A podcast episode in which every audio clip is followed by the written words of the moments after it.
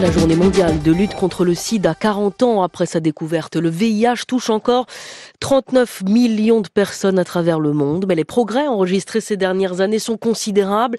Mettre fin, sinon au sida, en tout cas sa transmission est désormais possible. Et c'est l'ONU SIDA, l'organisme des Nations Unies de lutte contre la maladie à Genève, Jérémy Lange, qui le dit. Oui, beaucoup de signaux euh, sont dans le vert. Le nombre de nouvelles contaminations n'a jamais été aussi bas depuis les années 80.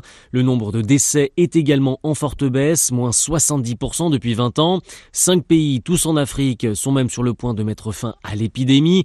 Même si la pandémie a perturbé les campagnes de prévention et dépistage, la tendance est donc très encourageante. Et puis on n'a pas encore parlé des traitements. Au milieu des années 90, les rares trithérapies existantes pouvaient coûter jusqu'à 25 000 dollars par an. Dans certains pays, on est aujourd'hui à 70 dollars. Bref, faire en sorte que le sida ne soit plus une menace de santé publique d'ici 2030, comme se l'est fixé l'ONU, est largement envisageable. La maladie continue malgré tout à faire des victimes.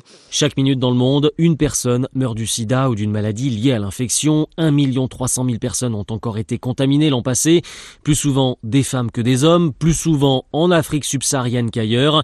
Sur 39 millions de malades, plus de 9 millions n'ont pas accès à des traitements. Voilà pour le revers de la médaille. Mais pour revenir sur le côté positif, il faut aussi parler de ce qui s'est passé cette année. Un nouveau malade a officiellement été déclaré guéri du sida à Genève. C'est seulement la sixième fois que ça arrive. Comme tous les autres, il a bénéficié d'une greffe de moelle osseuse, mais à l'inverse des cinq autres ex-malades, on n'explique pas sa guérison grâce à une rare mutation génétique qui protège contre le sida.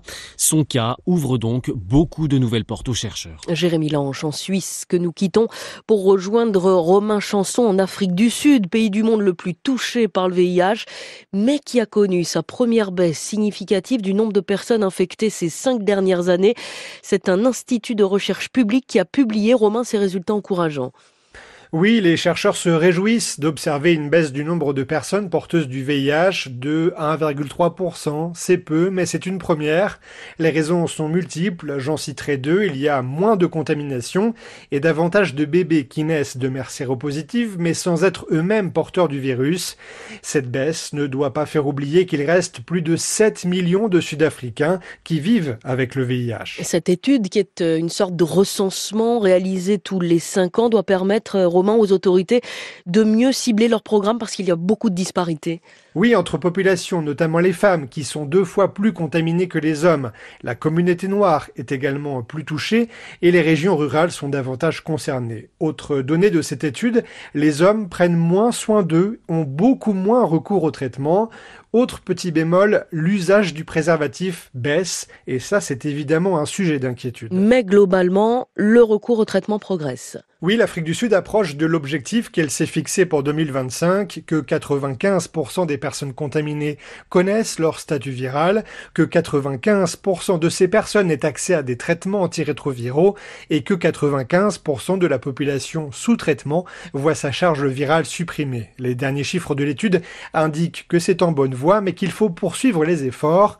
L'Afrique du Sud va d'ailleurs déployer un nouveau mode de traitement pour les femmes, un anneau vaginal à la dapivirine c'est un anneau en silicone, il est souple, il est discret, il s'insère dans le vagin et il diffuse le médicament antirétroviral pendant un mois.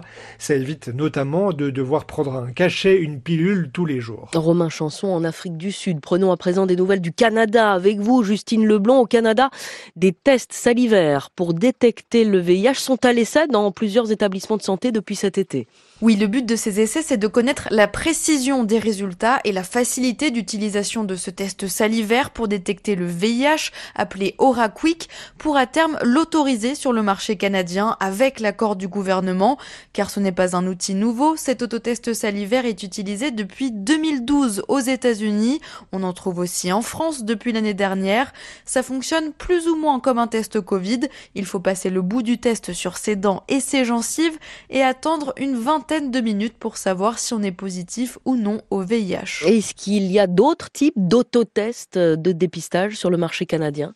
Alors oui, les autotests de dépistage du VIH sont autorisés depuis trois ans, mais il faut accepter de se prélever du sang et toutes les tranches de la population n'y ont pas forcément accès.